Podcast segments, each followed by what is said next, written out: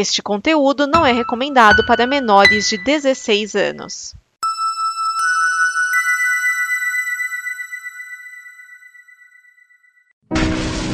Olha só o que eu achei! Livre das conversas malditas! O Necronome conversa! Vamos abrir!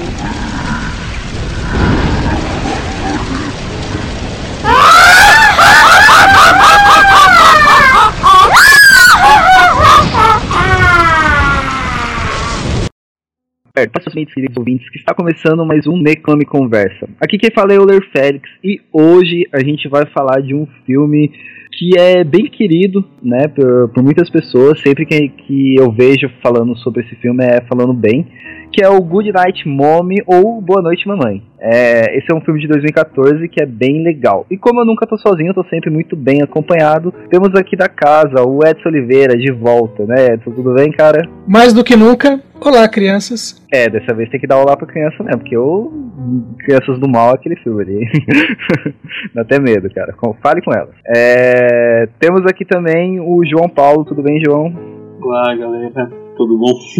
Tudo bem. Temos aqui um convidado especial, diretamente do Almanac Virtual, lá do Cinema em Série, o meu amigo crítico de cinema, o Filipe Pitanga. Tudo bem, Filipe? Tudo, Euler, mas eu já vou polemizar. Será que as crianças são tão ruins assim? A mãe não fez nada pra provocar, não? Vamos lá. Vamos botar Freud em xeque.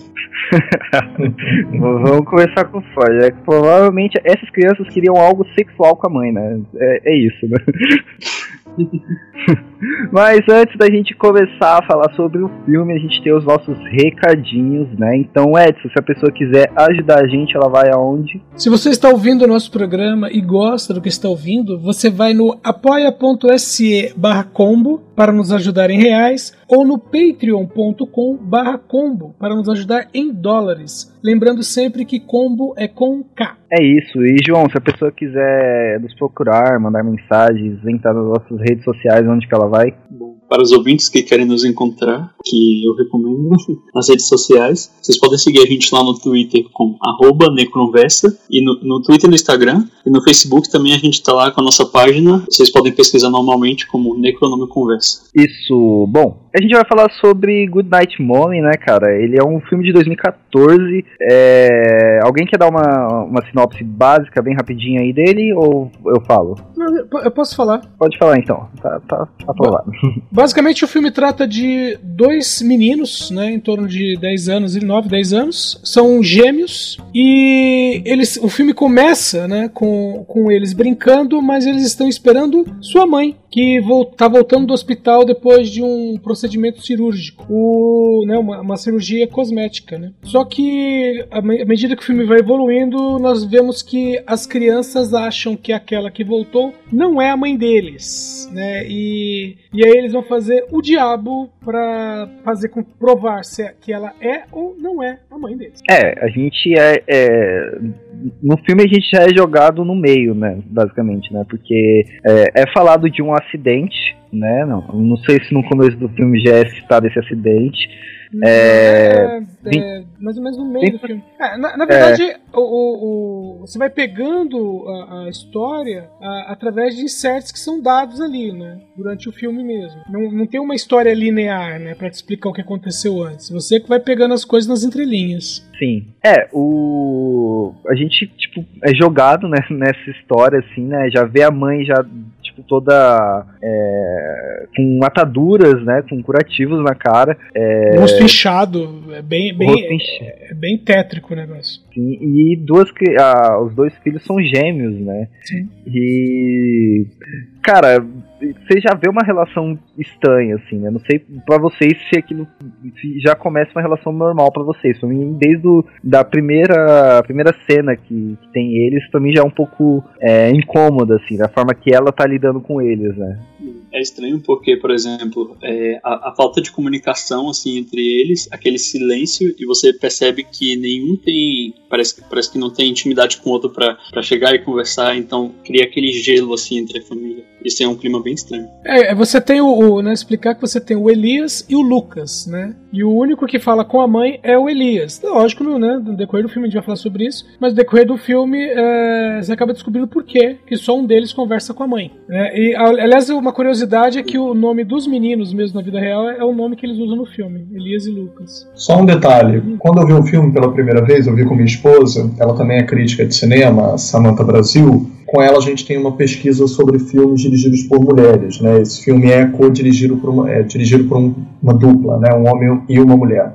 E de imediato ele veio ao nosso interesse, porque naquele momento vários filmes dirigidos por mulheres estavam sendo lançados na seara de terror, né? Naquele mesmo ano, Babadook. Então, assim, vários filmes dirigidos por mulheres falando sobre angústias de um de uma propriedade de gênero muito grande, né? Nesse filme sobre ser mãe, no Babadook também é sobre ser mãe, mas aqui sobre o, o anseio e as expectativas corresponder ou não, né, de seus filhos. No Babadook em relação à figura opressora de um marido morto, né? A mãe é uma viúva e todos eles projetando fantasmas ou monstros. Assim que a gente começou a ver o primeiro fotograma do filme, quando eles, os, as crianças estão brincando né, na natureza que está em torno do, da casa, eu cheguei. É, é, mania minha, infelizmente, eu não deveria ter feito isso. Sem querer, eu atrapalhei até mesmo ela, a Samantha e a absorção do filme dela. Eu cheguei e falei, e eu, eu matei sem querer na primeira cena o que estava acontecendo com o filme. Porque os dois meninos eles são fotografados muito um à sombra do outro. O que para mim não é um problema, é, uma, é, um conceito estético. E que faz com que o espectador assuma duas possibilidades de assistir o filme. Uma, se é um problema para ele matar a charada logo no início, eu não acho que é um problema para Isso a gente pode debater depois. Eu acho que o filme continua com uma baita experiência. Mesmo que você tire uma conclusão logo cedo sobre os meninos serem gêmeos, serem dois, ser um só, um ser a projeção do outro, ou etc., que depois a gente aborda. Mas porque os dois são muito fotografados um à sombra do outro, seja na água, seja quando eles entram na caverna, que um, um se sobrepõe perfeitamente ao outro, eu sabia que a gente ia lidando com dois arquétipos de uma pessoa só, entre aspas. E eu sem querer falei, ih, os dois são só. Até falei mais do que isso, mas depois a gente entra no spoiler. Não, eu, é... eu, uma coisa que eu falo é que depois que você assiste muitos filmes, Ainda mais quando. Bom, esse aqui não é um filme, um filme clichê, né? Que tem uns filmes que são. É, os filmes não clichê. é um pouco clichê. É, mas depois que você assiste muitos filmes, é, chega um ponto que você começa a assistir e já fala, hum, tal coisa. Né? É, assim, hum, é eu, isso. Eu, eu, particularmente não acho que isso estrague a, a, experiência. Inclusive, eu mesmo sou uma pessoa que eu, eu particularmente não ligo para spoilers. Ah, o filme é tudo sobre isso. Eu, eu vivo a experiência de assistir o filme, não importa o que me contem. Não, é até porque o filme vai ficando bem mais perturbador independente da relação entre os dois irmãos, você saber se é um só, se um tá morto ou não, etc. E o final também acaba bastante meio que em aberto, independente de você saber Sim. a relação originária dos dois irmãos. Então eu acho que ele tem muito a revelar mas conversando com outros críticos, outros amigos, etc., pessoas que vieram a descobrir essa revelação só depois tiveram outro rendimento também do filme. Então, assim, só é. proponho o fato de que o filme já coloca logo de cara: você se sente prejudicado no desenvolvimento, em ter uma revelação inicial logo de cara, se você tira a possibilidade de uma das surpresas ou não, ele te envolve mesmo assim. E eu acho isso interessante de se dialogar, quero dizer, não é uma imposição. Não, uma coisa que eu ia falar é que, mesmo que a pessoa não tenha sacado já de início, né, é, tendo essa visão, assim, da, das imagens se sobrepor, com o tempo você vai sacando, né, tipo, porque a mãe só, vai, só fala com uma pessoa. É, a mãe, tipo, na hora que ela fala, ah, o, o Lucas também quer, aí, ah, então ele pode pedir, tipo, ela não vê aquela pessoa. É, em alguns momentos você pode pensar, ah, mas é, é porque ele deve estar brigado com ela, mas não sei, acho que com o tempo, com o tempo que você vai assistindo o filme, você pode acabar sacando no meio dele, né? É, pode não ser assim no início do filme, né? Tipo, ah, pô, ele tá morto e é uma pessoa só. Não, mas em algum momento do filme dá para você sacar, né? Olha, mas e tem uma outra coisa também, que é a língua. No original, em inglês, não tem gênero. É. As palavras não tinham gênero e não tem plural. Em inglês é assim. Uh, the, the, não, tem gênero, né? Então não tem gênero. Muitas palavras não É, tem não, plural. não tem flexão de, de número, né? Não tem flexão, obrigado. Enquanto que quando você lê a legenda em português, imediatamente tem. Então Uhum. isso também começa a entregar um pouco as coisas. É, porque no, no- em inglês, se você pegar o original em inglês, não pensa o original, né? Porque o original mesmo é em alemão, né? Mas ele foi, ele foi largamente distribuído em inglês, inclusive o nome, né? Sim. Internacional é, É. em inglês, né? Good Night, é, Good Night Mommy. Porque o título original na Áustria, o título em alemão, seria alguma coisa como Eu Vejo, Eu Vejo. E que tem mais a ver com o filme, na verdade. Porque tem- é, o filme tem essa coisa do, do que você vê, na verdade, é um ponto de vista. É, então, mas hum, no modo como ele foi distribuído em inglês, ela sempre fala you, que pode ser você ou vocês. Pra gente no Brasil já mata de cara que ela tá falando com um só. Pois é. E eu não ligo pra spoiler, assim, né? Tipo, eu. eu a, pra mim é que a, a experiência de assistir o filme sabendo ou não vai ser aquela, né? Não vai, na- não vai me impedir de nada. Só que eu entendo que quando você tá assistindo o filme, por exemplo, o Good Night Mommy, você chega no final e dá aquele de ah, aquele outro menino não existe. Eu sei que dá um puta, que caramba, e você começa a relembrar o filme inteiro, né? E aí você começa a ver que ah, cara, que pra mim veio na minha cabeça foi sexto sentido, sabe? Quando você assiste o sexto sentido sem prestar atenção, você acha que o Bruce Willis tá lá em todas as cenas e tá todo mundo interagindo com ele, né? E depois que você. Depois que você, pô, não. é, sei que ele tá morto, né? E aí você vai e você revê o filme, você vê, mano, ninguém tá olhando pra ele, né? Tipo, talvez isso seja. Porque eu, eu não saquei na, de início, assim, eu só saquei no final. Né? Pra mim foi só no final que, eu, que veio, assim. Mas, tipo, durante o filme dá pra tem mini sinais, né? Mas que pra mim só foi fazer sentido no final. É, até que eu também, eu, quando eu tava assistindo o filme, eu fiquei imaginando isso do sexto sentido, eu fiquei pensando se fosse, a algum momento alguém vai falar aí, eu vejo gente morta. É. Só que, só que na verdade, eh, no caso desse filme aqui, é, chega um ponto que dá a entender que durante um período a mãe também agia como se visse o outro filho, né?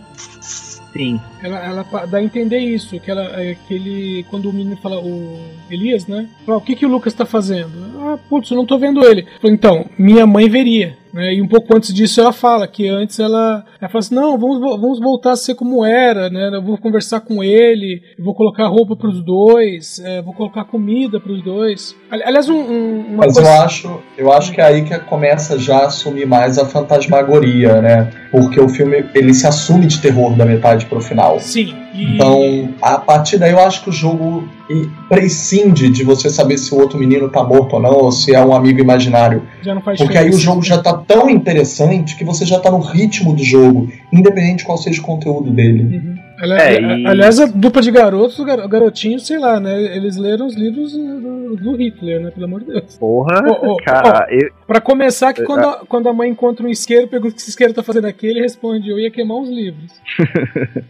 É, e cara, de- desde o começo, assim, né? É, tipo, que o menino chega lá e coloca um besouro pra ela comer, eu fiquei, velho, que porra é essa, velho?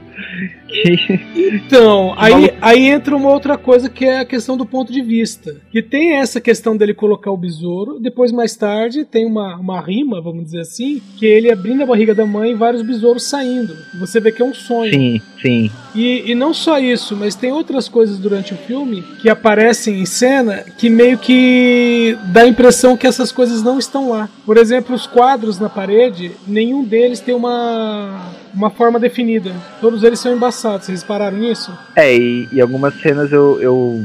Tipo, aquela cena final lá que ele tá atacando fogo, o quadro tá fazendo. Tá, ele tá na mesma posição que o quadro também, né? Sim. Então tem, tem algumas coisas ali que eh, durante o filme que você, que a gente como público olha e fala, peraí, isso aí é, é, entre aspas o real ou isso foi colocado porque é o ponto de vista de alguém que está no filme. Então essa questão do besouro mesmo, eu, É, cara, eu tem- olhei assim e falei, putz, ele deu o bicho pra, pra mulher comer. E depois eu peguei e falei, não, pode ter sido só um, não, um entreveiro dele, pode ter sido um sonho dele ou que ele pensou em fazer isso. Porque com certeza ela, ela perceberia, né? O bicho não entraria fácil. É. Quando, quando tava rolando isso, né, quando ele colocou o besouro lá, eu pensei, pronto, a mulher vai acordar e vai espancar o menino, né, cara? Aí foi a primeira coisa que eu pensei, assim. Aí depois que viu, assim, aí ele entrou na boca e eu.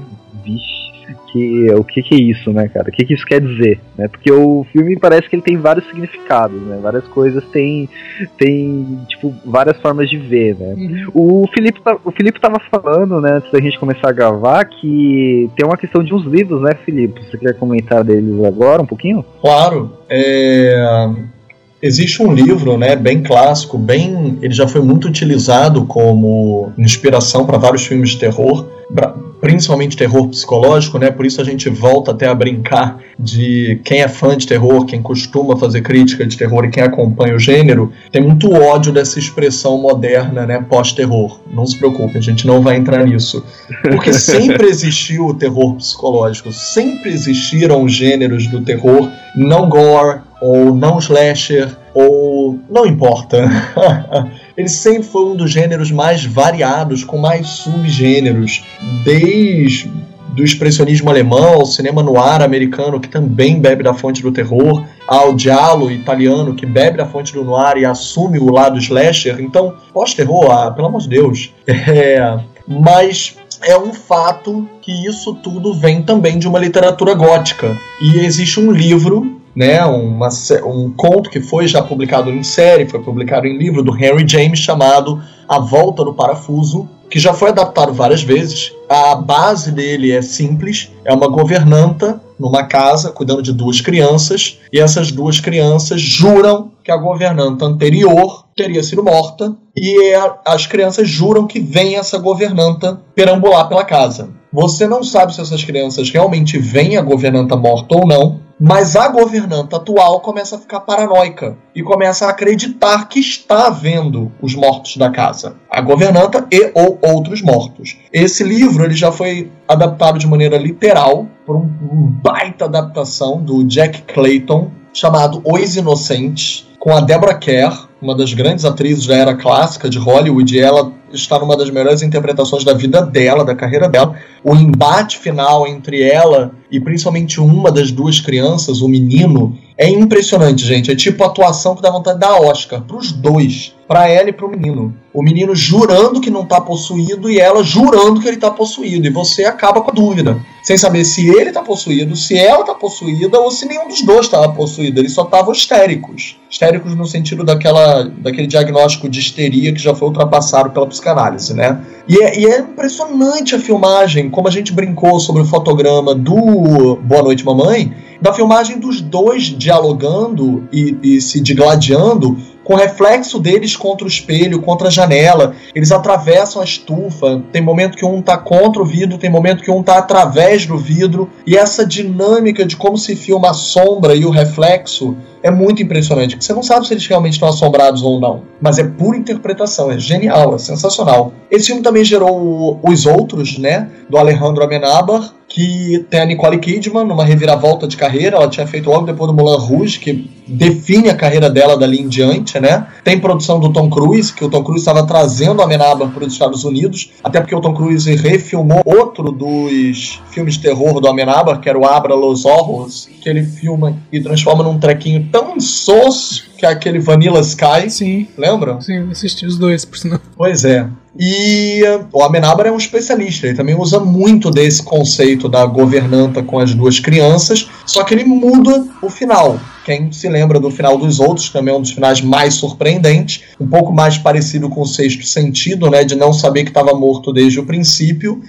E aí a gente volta para Boa Noite Mamãe, que muda mais uma vez. Os diretores, né, o, a dupla, eu não sei te dizer se eles são. O que, que eles são na vida real, se eles são um casal ou não. Eu acho que eles não são, só são uma dupla mesmo. Existem duplas de diretores homem e mulher, que nem o- os dois do Capitã Marvel, né? Que não são um casal, eles só trabalham juntos mesmo. Que é a Verônica, aqui no Boa Noite Mamãe, a Verônica Franz e o Severin Fiala. Eles dirigem juntos todos os filmes e eles já admitiram em entrevista anterior que eles se inspiraram também na volta do parafuso. Eles só mudam completamente o jogo. Porque assim como os outros, a mãe, a Nicole Kidman é mãe das crianças, não é governanta delas, e você não sabe quem tá morto e quem tá vivo ali.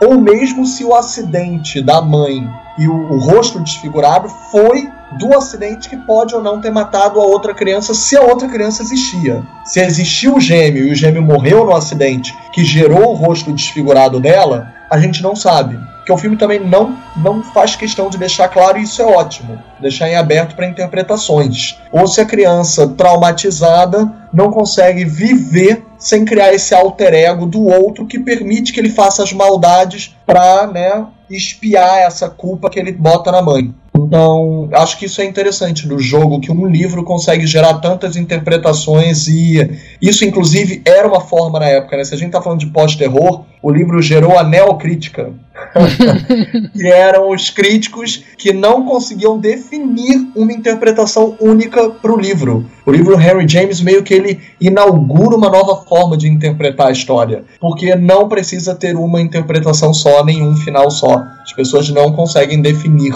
uma só coisa para ele, tanto quanto as adaptações que assumem ter vindo dele, também não definem. É, você citou muita coisa aí, né? É, tipo, os outros mesmo, cara, um filme que é muito bom também, né, cara? Que a gente tá, tá falando de fazer um podcast sobre ele faz um tempinho já também, né, cara? Ele é um bom filme, né? De terror, assim. É, e isso, né, de, de, de você falando aí, só corrobora uma coisa que a gente fala desde sei lá, desde o episódio de do, do bebê de Rosemary, né? Que o pós-terror a galera acha que é uma coisa nova, mas é um bagulho que já existe faz muito tempo, né? Eu, eu, eu sempre repito, não me canso de repetir que pós-terror, aqui colocando né, as aspas, pós-terror é simplesmente é, a pessoa que não gosta de filmes de terror e um dia ela encontra um filme que ela gosta e ela não quer admitir que gostou de um filme de terror. Então ela vai chamar ele de pós-terror, ela vai dar outro nome, né? E der o nome de pós-terror, só isso. Melhor definição. É, cara, é, é, isso, né? E, cara, eu fiquei bem curioso pra, pra ler esse livro, porque eu não tinha lido ele ainda, né? Esse A Volta do Parafuso, e vi que tem baratinho nos lugares, então fica a dica aí. fica a dica pra, pra, pra, vocês lerem, né? Que e eu mesmo fiquei curioso pra caramba pra assistir, pra ler. Voltando aqui ao Boa Noite Mamãe, é, falando mais uma vez da questão da, das, da, das cenas, né? Em, em, que é uma questão de ponto de vista, é aquela cena, por exemplo, em que a mãe vai para a floresta, fica nua sem motivo e né, o, o começa a sacudir o rosto como se fosse uma criatura de Silent Hill. Porque ali, é, porque naquela cena específica aparecem os meninos na sacada olhando a mãe para a floresta, né? Então passa a impressão de que o que você está vendo em seguida é o que eles estão imaginando, ou ele, né, está imaginando ali, e não o que realmente está acontecendo. É a cena.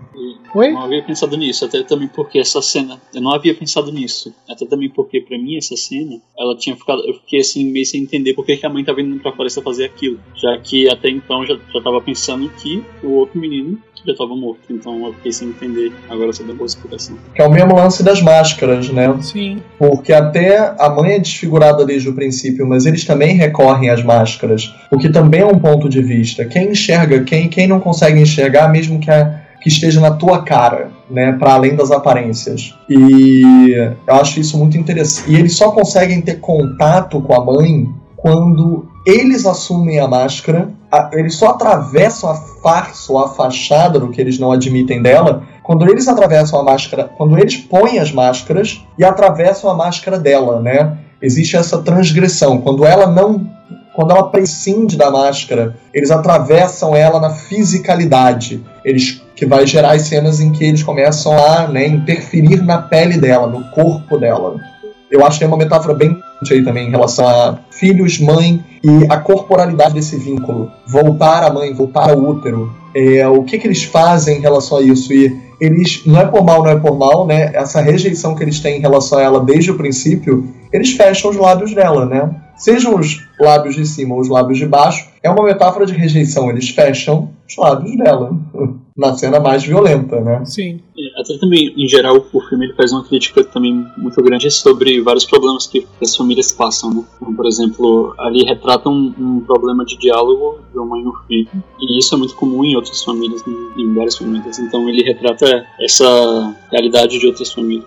É, o... Mas só uma pergunta. Vocês viraram a cara quando eles colam o Super Bonder, os lados dela? Cara, não, eu. Eu não. Eu não, eu não virei a cara, mas eu fiquei imaginando o que, que eles iam fazer depois. Então, a primeira vez que eu assisti o filme, eu fiquei. Na hora que eles começaram assim, eu falei, velho, pra tirar isso vai ser uma merda. E aí eu já, já na minha cabeça eu já pensei já nele cortando, eu falei, cara, vai dar merda, vai dar ruim. Então, eu não virei a cara na hora, mas assim que começou a, a, a ir com a tesoura, assim, eu falei, mano deu aquela agonia, aquele incômodo, né? Que, que é bem típico, né, cara, do filme de terror. Meu, Esse da tesoura é igual quando você tem um esparadrapo no braço e você vai cortar, você fala, meu, você sabe que você vai ali, não tem jeito. É, nessa hora dessa cena do, do, do Super Bomb lá, na boca da mãe, eu dei aquela suspirada assim, eu falei, caraca. E depois, quando, quando foi com a tesoura, eu, não, eu também tive a mesma impressão que o Will, assim, tipo, de que vai dar merda. A- Antes da gente falar desse, dessas cenas, né, da, da tortura, né, que as crianças submeteram à mãe, é, a relação da mãe com eles é, é uma relação muito difícil, né, cara? Porque, é, tipo, a primeira vez que eu assisti o filme, até boa parte do filme, eu tava, tipo, velho, tocar essa mulher aí, não é a mãe dele, e, cara, essa, essa mulher é, não ama ele, sei lá, tipo, no começo eu comecei a fazer um, um- outro filme na minha cabeça, sabe? É, a relação que ela tem com eles é uma relação muito é, de negação, assim, né? Não sei se foi isso que vocês enxergaram isso também. Mas eu senti muito isso, tipo, a mãe não queria, os, não, não tratava eles bem. assim. Então, Eu vi isso, mas eu tive pra mim que é a questão dela tá voltando do hospital e tá se recuperando uma cirurgia, né? Inclusive ela tá tomando remédios. E dá a entender que sejam analgésicos, né? Então, é, eu entendo que seja incômodo, né? Criança fazendo barulho. Não, e eu ia falar que pode ser também. A gente vê tudo na, na, na ótica das crianças, quase. É, então pode ser também a forma que as crianças estavam vendo a mãe tratar eles também. né? Nada, nada muito, tipo, literal, né? É, ser também. É. Se- sempre essa possibilidade. Se a gente também usar da prerrogativa de que o outro irmão morreu e isso foi num acidente, então ela tá com um estresse altíssimo e não tá sabendo lidar com a situação, então pode também estar com um problema psicológico. É, tem todo um, um background aí, porque pelo que dá pra apurar do filme é. Primeiro, ela era uma apresentadora de TV, né? Era aquela brincadeira, justamente que dá o nome pro filme original, né? O Eu Vejo, Eu Vejo. Na brincadeira, quando eles colocam lá o post-it escrito mamãe, né? Na testa dela, ela é, é, meio que dá o, o- background do que do- do- da, da situação dela, né? Então, é, dá a entender que ela era, né? É, não, era uma apresentadora da TV austríaca. Houve um acidente, dá a entender que nesse acidente um dos filhos morreu e pós-acidente o marido deixou ela, né? Além do que, quando os meninos estão olhando na internet, estão procurando imagens da mãe, aparece a- um anúncio de venda da casa. Então tem todo um, um, um background aí, vamos dizer assim, que deixa, deixa qualquer pessoa tensa, né? Sim, e um background que a gente não sabe realmente de nada, né? Tipo, é. um tipo, beleza, a gente depois que acaba o filme a gente sabe que o menino morreu, né? Que é, a mãe fala que não é culpa dele, mas a gente não sabe que acidente foi esse, não sabe quando foi, né? Porque a gente não, sabe se foi. É, é, é uma leitura isso, né? De que ela pode ter voltado do. do da cirurgia, né, de, do, do que aconteceu, mas pelo que parece ela voltou de uma cirurgia plástica, né, não uma É, algo a- algo que veio de um acidente, né? É, E é, a gente não mas é que essa É, não. cirurgia plástica pode ser para corrigir algo do acidente. sim, E sim. justamente Não, por isso ela não estaria trabalhando na TV, né? E por isso Mas precisa não- vender é. casa. É, mas não necessariamente esse acidente pode ter ocorrido tipo poucos dias antes daquilo. né? Não, não, dá, dá a entender que foi, foi algum tempo já. Sim, então a, a- essa relação entre a mãe, o filho e a pessoa que o filho criou, o irmão dela, o irmão dele, né, pode ter sido algo de anos aí, né? Você não sabe quando isso aconteceu, né? É, isso é verdade. E então você, você fica realmente. Você é jogado nessa história, né? Você é jogado no meio de tudo que tá acontecendo e tudo é conjectura que você faz, né, cara? Nada é. Tipo, nada é uma certeza ali, né? E, cara, pra mim isso é bom, né? Tipo, você- mesmo você não sabendo de fato o que, que é, é, tudo ainda faz muito sentido, né, cara? Todas as explicações que a gente tá falando aqui, pra mim faz sentido, né? Pode ter sido um acidente antes, é, muito tempo antes, um pouco antes, pra mim tudo vai, vai fazer sentido de alguma forma. Nada é jogado e nada explicado. Nada, tipo, jogado e não faz sentido, né? Tudo, tudo tem um propósito. E eu acho isso muito bom, né? Bom, é, aí a gente vai, né, pra, pra cena, né? É, os meninos primeiro eles fogem, né? As duas crianças eles fogem. Eles vão andando, andando, chegam em um, uma igreja e eles querem falar com o padre porque eles querem denunciar, né, a mãe, falando que não é a mãe deles, né? Eles colocam na cabeça que aquele não é que aquela não é a mãe deles. E o padre, como qualquer pessoa normal, pega as crianças e volta para né? É, e eu, eu, na hora que eu, eu fiquei imaginando, eu falei, cara, ele vai, qualquer pessoa que eles pararem, a pessoa vai fazer isso, né? Não vai levar ele pra outro lugar, senão pra casa da mãe, né? É, a menos que eles estivessem morando em Boston e fosse pra uma igreja, né? É. Eles teriam desaparecido e o filme terminaria na metade. É, e quando eles chegam, né, eles, eles prendem a mãe, né, eles antes disso, né, tem, tem aquela questão que eu queria falar com vocês também, que eu, eu, na hora que tem a primeira briga entre a mãe e um dos filhos, é que eles ficam fazendo uma tocaia, né, para não deixar a mãe entrar, que é bem aquela cena que o Edson comentou dele cortar a barriga dela, né. E aquela cena lá, tipo, dá pra ver que o menino realmente estava dormindo também, né, porque ele levanta, depois ele senta e imediatamente ele já dorme, né. E tem outras, que- outras coisas, por exemplo, aliás, a, briga é mais feia é quando eles encontram o gato, um gato, né? E estão cuidando, mas dá a entender que o gato já tá doente, o gato morre, e eles põem a culpa na mãe. Aliás, eles não, é sempre o Lucas, né, que põe a culpa na mãe. E eles botam o gato dentro do aquário. Aí não, não há mãe que aguente também, né? Pelo amor de Deus. É, você se levanta e tem um gato morto dentro do aquário, né? Eu, assim, quando eu tava. A primeira vez que eu, que eu assisti o filme, eu. Cara, o Filipe vai, vai poder dizer mais sobre isso, né? Porque é uma questão mais do, do cinema, assim. Mas ah, antigamente te- tinha aquele negócio do Save the Cat, né, cara? De que é, o herói era aquele que salvava o gato de algum lugar, né? E o vilão é aquele que chutava o cachorro no início do filme, né?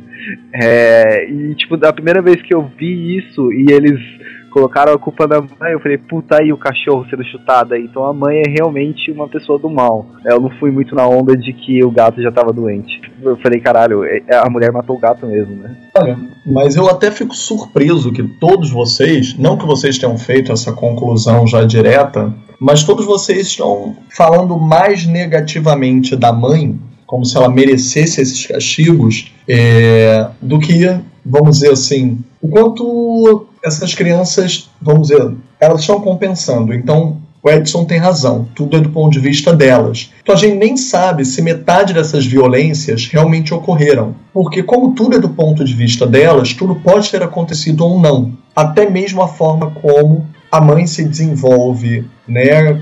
Pelos arquétipos típicos tradicionais de um vilão, até em relação ao gato. A gente não sabe o quanto é responsabilidade de cada um. O fato dela estar desfigurada é intencional para não nos dar identidade. Sem identidade, a gente não tem identificação. A gente não se identifica na teoria com ela. E é para não se identificar, é para gerar desconforto. E é para permitir, consentir que a gente possa ver um objeto mais inanimado ou mais objetificado, acho que seria essa palavra, do que ficar com peninha dela e ficar horrorizado demais, demais, demais da conta, com crianças tão perversas, fazendo violências tão absurdas ou tão para além das raias da normalidade. Então eu acho que o fato dela estar mascarada consente que ela, o papel dela possa fazer muitas coisas, inclusive chutar o gato, porque é como se com a máscara, né, tipo o homem da máscara de ferro, ela estivesse despersonalizada e nós apenas conseguíssemos sentir e até mesmo nos identificar com a angústia das crianças em rejeitá-la.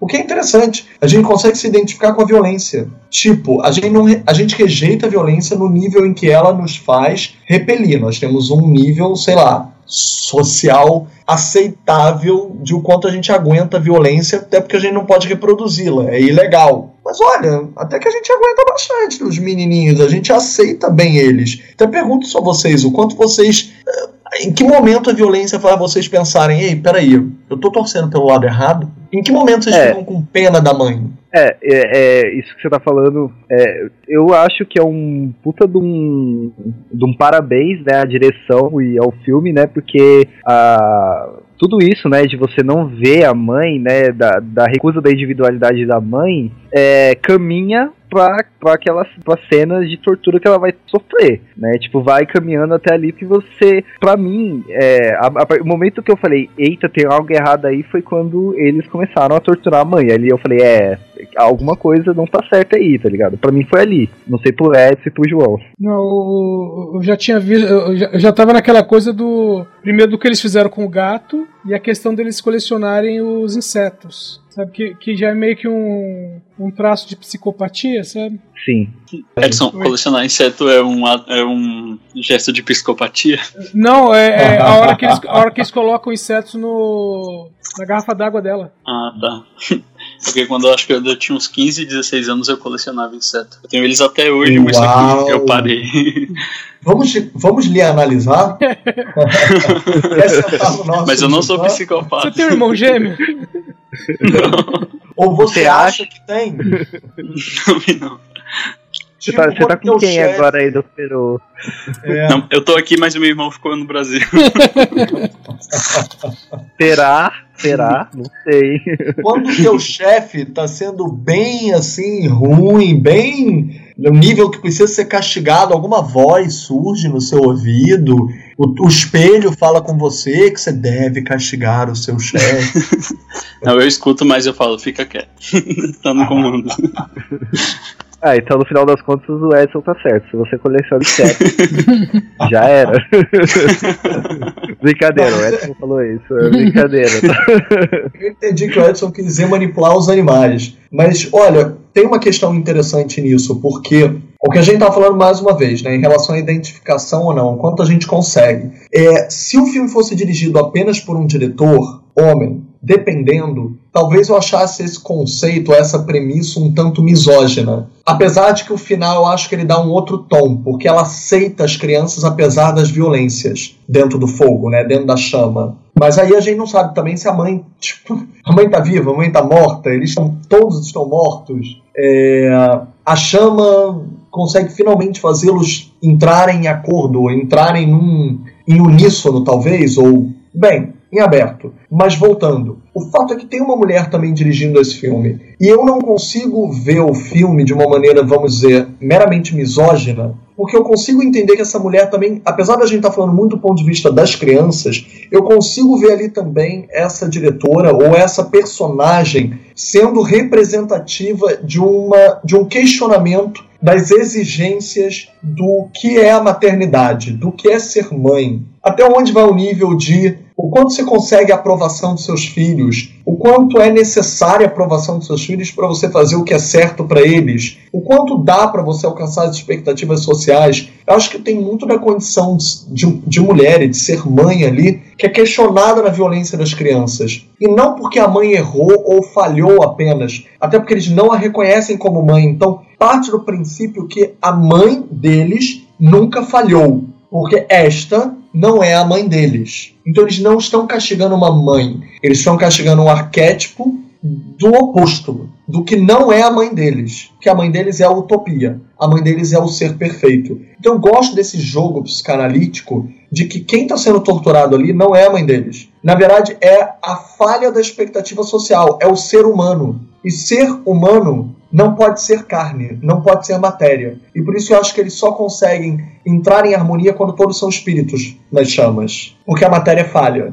E ela irá falhar com você. Portanto, será castigada. Não pela tortura tão violenta quanto a deles, mas pela vida mesmo. Merda acontece, merda vai acontecer. Sabe? Essa sensação de separar a matéria do espírito. É, essa leitura aí, né, da de ela não ser a mãe, a gente vê desde a hora que eles estão fazendo aquela brincadeira, né, que eles colocam mãe na cabeça dela e ela não consegue saber que é ela, né, que ela não consegue se ver ali como a mãe deles, né.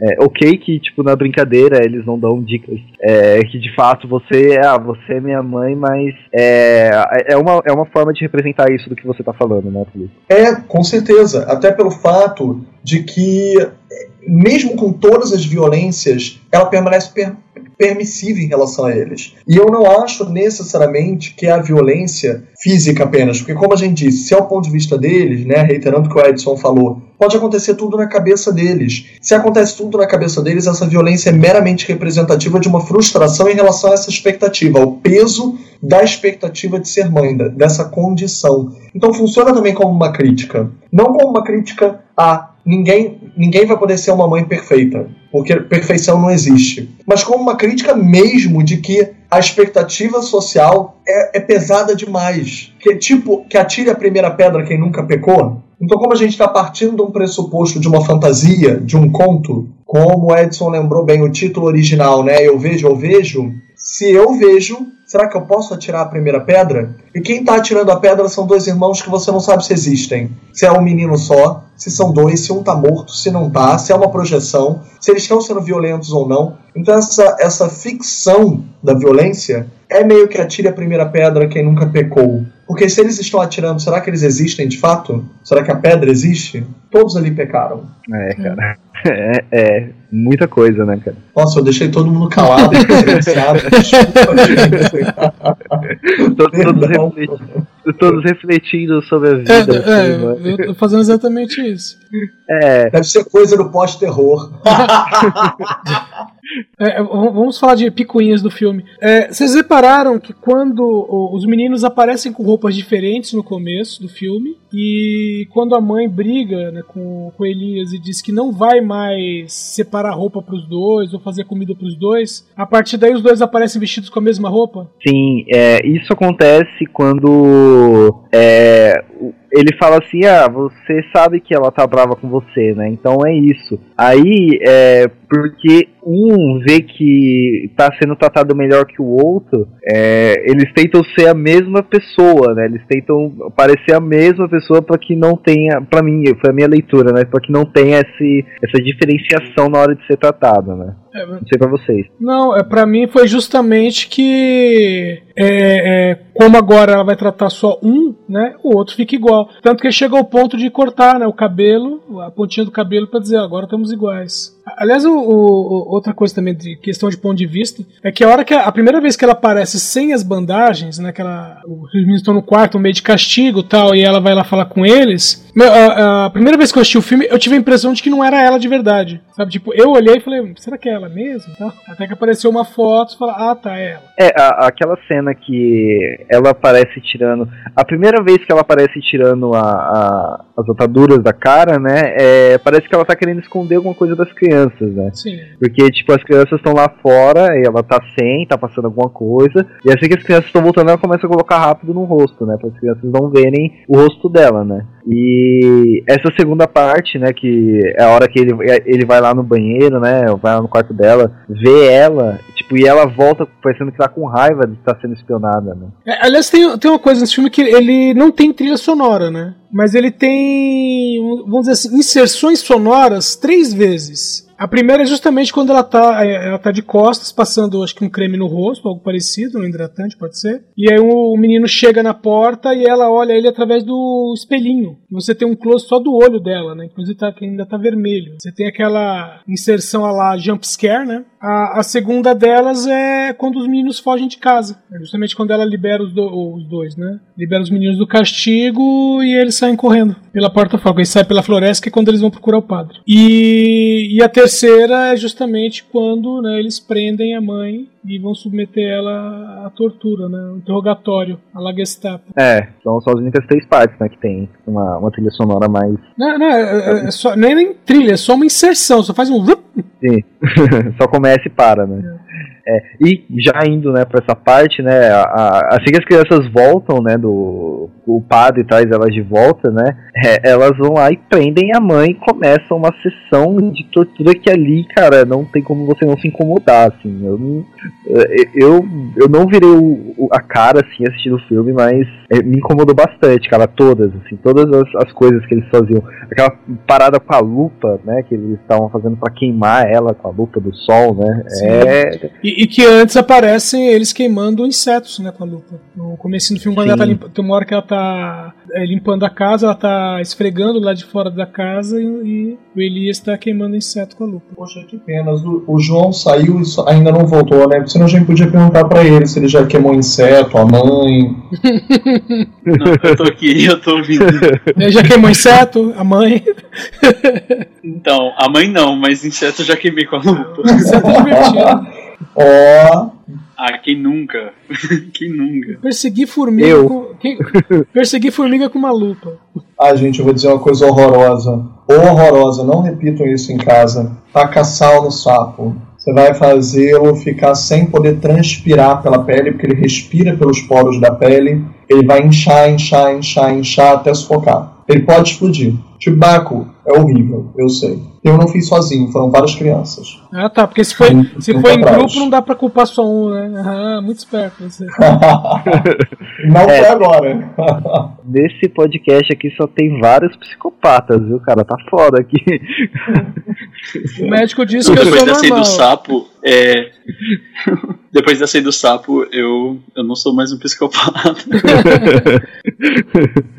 Mas, cara, vo- voltando pro filme, né?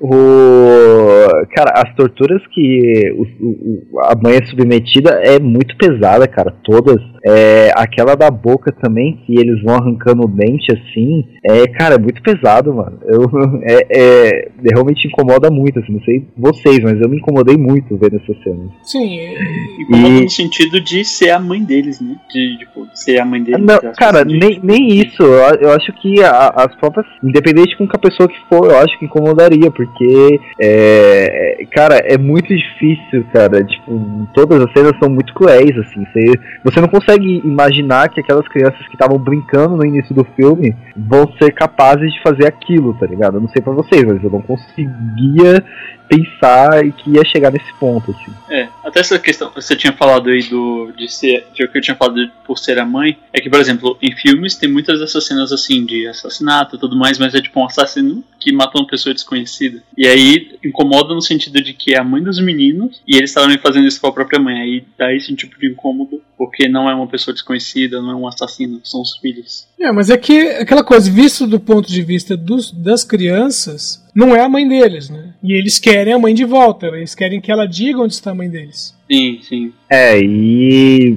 tipo, mano, é- ela fala que ela é a mãe dele, né? Você, tipo, você, sei lá, tipo, foi aí que eu falei que eu, eh, que eu falei que nessa parte, nessas cenas, assim, que eu falei, tem alguma coisa errada com essas crianças. Até aí eu não tinha visto, assim, né? Tipo, eu, pra mim, ainda tava, tipo, meio que torcendo pela criança, né? Aí eu imaginando que realmente não era a mãe deles. É, aí você vê aquela questão da pinta no início do. Da, da, da- assim começa, né? Que ela tinha uma pinta. E aí, tudo é uma narrativa que eles criam de que, na verdade, ela é aquela mulher que tá na foto com ela. é, e que ela se vestiu igual. Tudo isso é, vai se criando que você vai pensando, é, não é a mãe dele. Aí depois você fala, velho, mas isso tá errado, mano. Tá muito errado o que tá acontecendo aqui. Até porque se você partir do pressuposto não é a mãe dele, gente, quem é ela? Vamos fingir, não é a mãe dele, quem é ela? Esses meninos são tão importantes assim pra ter um esquema e aquela dali ser uma substituta? É uma impostora. Uma Uma impostora. É, e da onde que veio tudo isso, né? Tipo, se a gente for assumir isso, né? É, Não é, não é a mãe dele, tudo isso é uma alguém é, tramando ali, mas o que que é esse alguém, né, cara? O que que tá acontecendo nesse nesse lugar? Porque, cara, é, porque vamos supor que a a narrativa que as crianças criaram fosse real, né? Tipo, ah, é a não é a mãe dele, mas é aquela mulher que tá na foto, que a mãe dele falou que é uma amiga dela, mas por quê? Por que, que a mãe a, a amiga dela se submeteu a ser a mãe desses meninos? O que o que que o que, que tá acontecendo, né, no filme? É, eu, eu- eu- não sei, eu, pra mim fica muito difícil, assim, de- depois, tipo, do- de ver tudo aquilo, né, depois de, de, de todas as conversas, é muito difícil assumir essa narrativa, né, pra mim. Não, é, você pode sumir dentro daquilo que a gente até comentou. Bom, tem a questão dela ter ficado, é, com certeza ela ficou um tempo no hospital, né? é, depois da cirurgia. Então não, não voltou para casa imediatamente. E a questão, primeiro eles olham e falam, putz, não parece a mãe. Acho que não é a mãe. E aí tem aquela questão de que eles viram o anúncio da casa sendo vendida. Então na cabeça deles, é, eles estão sendo abandonados. E principalmente pela questão, né, no- do ponto de vista do Elias, de que a mãe conversava com o Lucas. A mãe via o Lucas. E aí, de repente, essa mulher que tá aqui, né? Que entre aspas não é minha mãe, ela não vê mais o Lucas. Então ela não é minha mãe, automaticamente. Se- É, pode falar. é, falar, e se ela não é minha mãe, né? Então onde que ela tá? Ela deve saber. É, e ainda mais, né? Se ela não é minha mãe e ela tá fazendo está mentindo, pra mim ela merece ser punida por isso, né? Até ela me dizer a verdade. Exatamente. É, e aí, cara, a gente viu várias coisas, né? Tipo, a, antes dela, de ela ter a boca grudada nela, o, o- a cruz vermelha foi na casa, aquela parte também que você fica, meu Deus, e agora, né? Tipo, é realmente no time certo para as crianças, né? Que a mãe só consegue desatar a descolar a boca dela com da fita, né? Quando os médicos estão bem mais à frente. Saíram, né, da porta, né? Assim que eles fecharam a porta. A partir daí que eles, cara, eles colam a boca da mãe. É. E, tipo, é, uma- é- é muito pesado isso, né, cara? Tipo, e aí depois que. assim que eles fizeram isso, que eu falei, eu falei, vai dar merda que eu pensei, tá, mas mesmo assim eles vão querer saber as respostas e vão acabar dando de comer ou de beber pra ela de alguma forma. Então, eles vão ter que tirar isso. E pra tirar isso vai ser ruim, cara, vai ser muito ruim. E aí eles vão tirar com uma tesourinha de unha. Unha pra cortar a unha. É, cara, e assim que tava indo, eu falei, velho, vai cortar. Você fica, na, cê fica na, na, na espera de que aquilo vai cortar a boca dela em algum momento, né, cara? Você não, cê não, tipo, a, a cena vai, vai sendo construída de uma forma que você fala, vai cortar, vai cortar agora, agora que vai ser, e aí você vai vendo, vai vendo, é, é, é muito agoniante. Não, e pior que quando corta, né, ela dá ali um grito que rasga o resto, né? E solta o resto da cola que tá na boca dela. Sim, é, é muito é muito pesado aquilo. E depois disso, né, a- a- a- eles ficam irritados com a mãe, que a mãe acaba mijando, né, na, e eles ficam irritados que eles não vão trocar aquilo, então eles querem fazer a mãe trocar aquilo pra eles, né. E é aí que, antes disso, eles já tinham imaginado ela fugindo, né, então fizeram uma, uma armadilha na casa, né, e aí quando eles vão soltar ela pra tocar a, os lençol da, da cama, ela foge e ela cai e bate a cara, né, no chão É. com tudo. Tropeça no arame, bate a cara no chão. Quando a corda tá toda grudada no chão. E outra coisa que a gente esque- esqueceu de comentar é, é a arma que eles fizeram, né? A mini besta que eles fizeram, né? Com, com lápis, Sim. Tipo, eles realmente estavam numa guerra ali, né? Meu, tem. Esses meninos têm muito do, do menino de, do Babadook, né? A, vamos chamar de inventividade cruel. O menino do Babadook é, é praticamente o. É, tem- É o Macaulay Culkin dos anos 2000, né? Sim, e também pensa, é, é muito estratégico, né? Porque, tipo, a- a- as crianças, né, do, do Boa Noite Mamãe, eles fecham uma porta para que a mãe só tenha uma saída, né? Que é aquela saída. E aquela saída eles já deixam tudo planejado. Mas da mesma forma que o filme aborda uma questão geracional, é, é a mesma questão do Babadook. O, a superação da morte. Superação da morte e como a morte traz uma desarmonia à família. Porque eu sei que vai parecer meio torpe o que eu vou dizer, mas pensa bem, inverte a lógica da coisa. A quantidade de dedicação que eles dão às torturas da mãe é quase como se eles estivessem cuidando da mãe. Vamos dizer assim, se você pedisse para um bebê cuidar dos seus pais, como é que o bebê cuidaria? Você me diria, o bebê não vai poder cuidar porque ele tem que engatinhar, ele não fala. Como é que um bebê vai cuidar dos pais? Não vai cuidar. Como é que crianças cuidariam dos pais? Tudo bem, eles têm ali o quê? 8, 9 anos? Menos de 10, né? É. Como é que eles vão cuidar dos pais? Botar na caminha?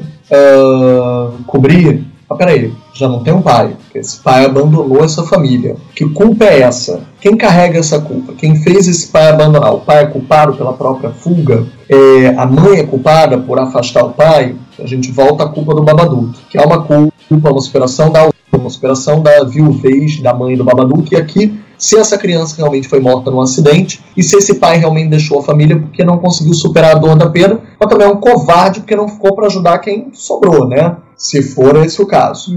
Então, se a gente metaforizar invertido, né, essa violência toda das crianças, é muita dedicação. Lembremos que o ódio não é o inverso do amor, e sim a indiferença. O ódio ele está na mesma gama do amor, porque são ambos sentimentos extremamente passionais. A quantidade de estratégia e dedicação que eles empregam à violência contra a mãe é quase que um carinho, é quase que um amor. É tipo a carta de amor in- in- invertida, né? Como se brinca que o Stephen King fez com os livros dele. Ele brinca que Louco Obsessão é a carta de amor dele aos fãs, né? É uma fã que amarra o escritor, interpretado pelo James Caan no filme, né? Sim. que adaptou o livro, e que o Stephen King escreveu que essa fama, tanto escritor, que para ele escrever o que ela quer, que ela desenvolve o personagem como ela quer, porque ele tinha matado a personagem no livro, ela amarra, sequestra ele, tortura ele, para que ele possa ressuscitar a personagem e a personagem volte a ser aquela, aquela que ela ama e idealiza. Da mesma forma que essas crianças, da mesma forma que Louco Obsessão, torturam essa mãe que eles dizem não ser a mãe, para tentar espremer dela uma verdade que não existe. Uma volta dessa mãe, que essa mãe enxergue o irmão que talvez não exista ou que talvez esteja morto, ele volte a existir. É quase como se fosse uma carta de amor macabra. Me ama. Se você voltar a enxergar o, o irmão, você é a nossa mãe. Se ele volta a existir, nós somos uma família. Ele está vivo. E por isso, no fim, os três estão juntos, porque só mortos o irmão morto pode voltar a existir. A carta de amor, gente. Vocês conseguem enxergar esse amor todo? É, antes de responder, eu só gostaria. ponto de vista. antes de responder, eu só gostaria de dizer que a gente tá a zero episódios sem falar do Stephen King.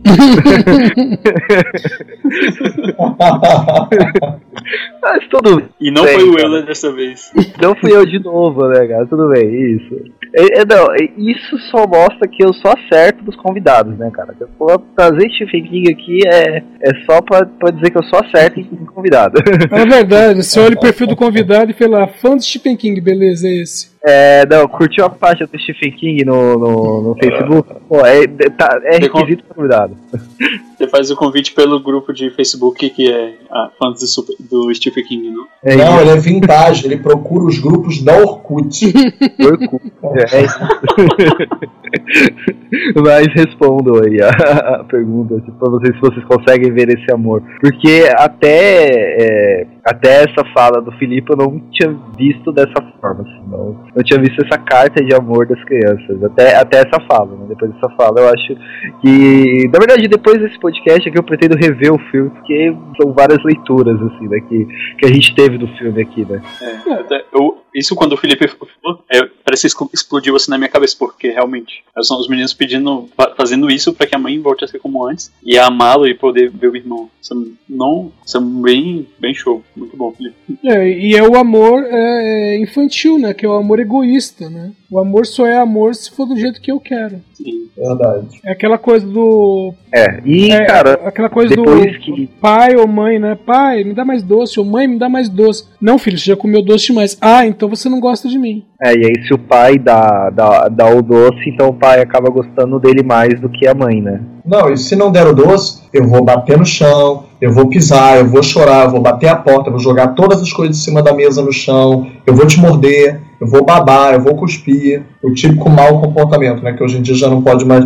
Dizem os livros educacionais que não pode mais chamar de malcriação, né? Porque não é culpa dos pais, é, é birra no lugar de malcriação. Porque a birra ela é uma tática negocial da criança. A criança ainda não tem todas as ferramentas de comunicação social. Então a birra é a forma como ela negocia. Ela grita para negociar, ela xinga para negociar, ela mente para negociar. Isso fez lembrar que uma vez eu peguei um ônibus com uma criança que, pelo que eu entendi, é, os pais, ou o pai ou a mãe, tinham levado a criança para um lugar e estava trazendo de volta e a criança não queria ir embora. E ela foi no ônibus chorando o trajeto inteiro. Cara, eu tenho uma resposta para ti. Anotem, ouvintes, é horrível, mas anotem. Eu tive uma ex que eu fiquei com ela durante quatro anos e ela morava em Minas. Não, ela morou no Rio, mas depois voltou para Minas. E eu, durante todo fim de semana, eu ia para Minas de ônibus. E era uma cidade do interior que ficava a sete horas mais ou menos do Rio de Janeiro. Ou seja, eu passo muito mal em ônibus, ainda mais tendo que atravessar a Serra da Mantiqueira. Eu geralmente eu tomo Dramin, Hum, aquele remedinho com a versão que faz dormir. cara, Porque não existe hoje em dia o Dramin que não dá sono. Ok. Uma certa vez, certa feita, uma criança não parava de gritar e chorar. A mãe fez de tudo, até o, o indevido. Ela bateu nessa criança, ela tentou forçar a criança a ficar sentada na cadeira, e o pior, a criança corria pelo corredor do ônibus, que era arriscado, gritava, chorava, ninguém mais aguentava aquela criança. Eu falei assim: eu tenho uma solução. Aí a mãe, jura? Tem qual? Eu tenho aqui um remedinho que vai derrubar a sua criança. Aí ela, nossa, verdade, mas tem é, é, contraindicação, né? Efeito colateral. Eu falei, nenhum! Mentira, eu mal sabia se tinha ou não, gente. Eu fui muito irresponsável. Mas eu não tava mais aguentando a criança, eu só queria que ele calasse a boca. Eu falei, não, pode dar dois até, que ele vai dormir tranquilo. Ele vai dormir tranquilamente. Ó, nós discutindo a psicopatia do João, pelo amor de Deus. João, Pode dar que João, tá você foi absolvido, João. É, é o, o, ca- o cargo da psicopatia ficou com o Filipe agora, né? Deixa com ele. Gente, Mas, a mãe é- agradeceu tanto depois. Pois é. Olha- Esse menino deve estar dormindo até hoje. Eu só tomei Dramin. Eu, eu tomei Dramin quando era criança uma vez, porque eu, eu passava mal em ônibus. E minha mãe falou: Não, sério que isso aqui é bom. Meu, teve duas coisas. Primeiro, eu passei mal no ônibus do mesmo jeito que eu passava sempre. E segundo, que a gente tava indo visitar uns parentes. E a visita inteira ficou os meus irmãos brincando, porque eles não tomaram, só eu que tinha problema. A- é, o tempo todo eles brincando lá no, no quintal, no pomar. E eu deitado no sofá, porque eu nem conseguia dormir, nem conseguia levantar. Me desculpa, Edson, eu acho que nós chegamos a esse momento metafísico para que eu pedisse desculpas a você pelo Dramin que você tomou na infância. Porque eu represento aquele que te deu. Pô, foi minha mãe que me deu, olha aí. O ciclo se fecha. O ciclo Oh. se fecha, eu e sua mãe estamos pedindo desculpas através de mim. Eu peço à criança que tomou por minha causa através de você. Eu aceito seu Aí, pedido. aí, o, aí o, o plot twist dessa história é que na semana que vem a gente recebe um. é, na quinta-feira. É, na, na quinta-feira a gente recebe um comentário de que a- a- essa criança é ouvinte do Economia Conversa. É, é esse que é o seu plot twist. Olha, se essa criança for ouvinte desse podcast, me, pode contatar. Pode contatar o pessoal e, por favor, me transmitam. Eu, eu dou um bônus, eu dou um presente pra ela. Não me importa o que, eu pego um livro, alguma coisa, dei um pacote de DVDs. Se essa criança ouviu e provar que tava nesse ônibus, eu dou um presente. Pode me contatar. Eu desafio. Bom, é, mas voltando pro filme, né?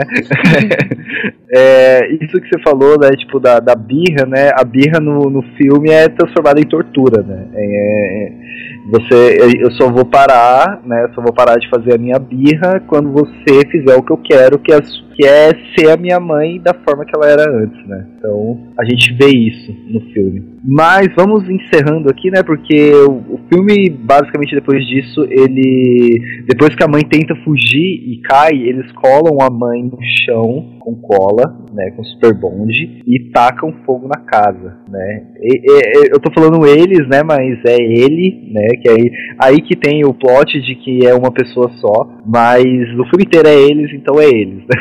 É, e aí sim acaba o filme, né? Tipo, com. é, pegou fogo, aí o menino corre fugindo do fogo, encontra a mãe e lá no milharal, né? E aí eles viram uma família feliz depois de tudo isso que aconteceu. Ele realmente encontra a mãe dele. né? E vocês querem falar mais alguma coisa pra encerrar? Vocês querem deixar um- um- uma consideração final do filme? Pode falar, Edson. Ah, acho que a consideração final é crianças não brinquem com fogo, né? Pelo amor de Deus. Por favor, né? É, Mas- O filme ele dá um- uma mensagem final muito boa que é não dar conhecimentos de adultos para crianças. Porque no caso as crianças aí se tornaram sádicas. Já o meu vai ser assistam mais filmes dirigidos por mulheres, principalmente no terror. Conheçam não só a, essa dupla, né, que tá vindo com o novo filme The Lodger, Sim, que estreou em Sundance no início do ano, muito elogiado. verdade. Acompanhem também o novo trabalho da, da diretora de Babadook, né, a Jennifer Kent, que também lançou esse ano um novo filme. Agora esqueci o nome do, do filme, mas também é baseado num- numa literatura clássica. Tanto que o filme é de época, daqui a pouco me vem. É, acompanhem várias outras diretoras, como a Ana Lili Limpur, né, que é do Mulher, Mulher Sombria, Garota Sombria, Caminha pela Noite. Sim, filme, O é gigante filme iraniano, excelente. iraniano de vampira, maravilhosa. E hoje em dia está dirigindo nos Estados Unidos, né? Ela, ela dirigiu um dos episódios, inclusive, da nova. do remake de Twilight Zone do Jordan Peele. Sim. Então, tipo, acompanha essas mulheres, a Júlia Ducournau, francesa, que fez o Raw, que eu acho que tá na Netflix, sobre mulheres carnívoras. Não vou falar mais nada para não estragar. Vejam esses filmes aí de mulheres no terror que estão mandando pra caramba. Estão mandando muito bem. É isso, com essa mensagem a gente encerra, né, que esse episódio que trouxe para mim assim novas leituras do filme, né, é, corroboro com tudo que vocês disseram aí, pra mim tá tudo certo. Nightingale, perdão, lembrei. É Desculpa. Nightingale, novo da Jennifer Kent, perdão. Já assistiu, é bom? Não, ainda é inédito aqui. Não passou em nenhum lugar além de festival estrangeiro. Então, é isso. É, é, tem muito filme bom de terror que vai estrear, né? O próprio. Ai, aquele do. Da 24, do mesmo diretor da Bruxa, esqueci o nome dele. Ai, meu Deus do céu. Ah, Midsummer. Midsummer. Do. Não, esse é do Hereditário, esse é do Hereditário. Da Bruxa é outro, peraí. É, Ah, não, The Lighthouse, perdão. Produzido Isso, pelo The nosso, pela RT. Eu não ouvi você dizer a bruxa, perdão. Produzido pela RT Features, nossa brasileira, do Rodrigo Teixeira. É bom dizer, porque o Lighthouse está competindo em Veneza e a RT Feature hoje mesmo anunciou que vai ser o filme de. Também está competindo em Veneza, vai, vai abrir a Mostra de São Paulo, que é o Wasp Network, que é cheio de brasileiros. O Wagner Moura, vários ar- artistas internacionais como Gael Garcia Bernal, Penélope Cruz, sobre agentes cubanos nos Estados Unidos. Ó, só pra constar, o diretor do filme A Bruxa é o Robert Eggers. Isso. Que inclusive Isso. foi o, A Bruxa foi o primeiro papel, o primeiro trabalho dele, se eu não me engano. É, Verdade. e, e esse novo filme aí que. Lighthouse, Lighthouse. é. Lighthouse é, tem todas uma, uma- um bagulho meio Lovecraftiano aí, vai ser bem legal, né, cara? Vai ser. Eu mesmo tô. esses filmes, né, o, o próprio Midsommar, né, cara, que ganhou um título bem ruim, né, aqui no Brasil, né? O mal não espera a noite, mas. É, cara, tá- esse, o. Cara, todos são filmes que eu tô realmente bem empolgado. O It também, cara. Stephen King, né? É isso. Tudo- Só filme bom, né? Só filme bom também. Né? É, mas bom, vamos encerrar o livro por aqui. Mas antes disso, é, Filipe, se as pessoas quiserem te encontrar, quiserem ouvir mais de você, ver mais coisas suas, onde que ela vai? Ah, obrigado. É, eu sou editor do Almanac Virtual, né, como você mencionou, tem muita coisa minha lá. Eu também sou membro fixo do podcast do Cinema em Série, é, Divirtam-se, que é um podcast muito divertido, a gente fala sobre cinema, seriado, TV, cultura pop em geral. É, eu também sou professor de cinema, né, quem quiser ter aula... Pode me procurar na Academia Internacional de Cinema, que tem principalmente em São Paulo e no Rio, né? Eu dou aula no Rio, mas a gente às vezes faz intercâmbios. É, Vinícius, corta isso que eu vou falar. Puta, eu queria muito, mas é muito caro, tá? É, não, gente, olha só, não, não precisa cortar, vamos incluir. Várias bolsas são sorteadas o tempo inteiro e em porcentagem, às vezes integrais. Então eu posso, sempre que tiver coisa, eu posso avisar vocês, para poder botar no site, para poder avisar todo mundo. avi- avisa e me avisa que eu queria muito fazer cinema por lá, mas é muito caro, cara. Eu, Eu sei, eu sei. porra. É porque eles se, eles se prezam ter professores que estejam inseridos no mercado, então eles se assumem como. Eu, ainda assim, eu não. Ainda assim, eu acho que é salgado. Ainda mais para um mercado que hoje em dia tá, se, se está em dúvida pelo desmantelamento das políticas públicas para a cultura, né? Então, que alunos a gente está formando? Para entrar em que mercado? É, existe mercado? São questões válidas, mas nós temos professores inseridos no mercado, porque um diferencial é tentar inserir os alunos no mercado desde que eles ingressam na instituição. Então, tô dando dois lados, mas a gente sempre que a gente sempre sorteia bolsas, eu sempre vou avisar. É isso, valeu. É, Edson, seja lá. Bom, os ouvintes me encontram aqui mesmo na Combo, né? No DN, às segundas-feiras, com as notícias, e às quartas-feiras à noite no DN Premiers, falando de todas as estreias de cinema. Além disso, os ouvintes podem me encontrar aos fins de nos fins de semana em td1p.com no podcast. Falando de filme bom. Nem todos, nem todos. Ah, é um filme que a gente gosta de assistir de verdade, Edson. Eu sempre vou falar isso pra você. É, essas, essas porra de, de filme cult aí não, não tem graça, não. Legal mesmo é ver Mac essas porra aí.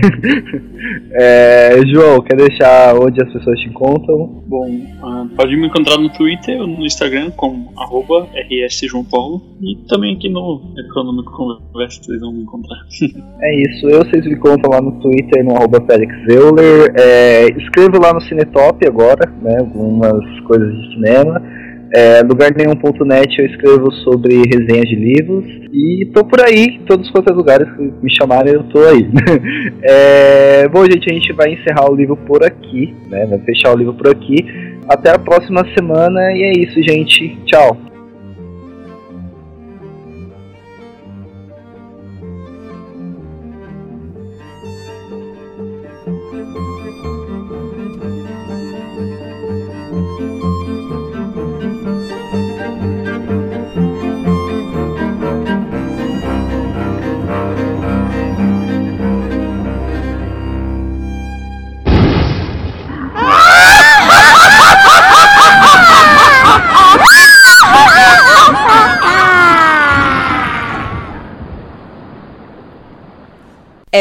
Produção da Combo.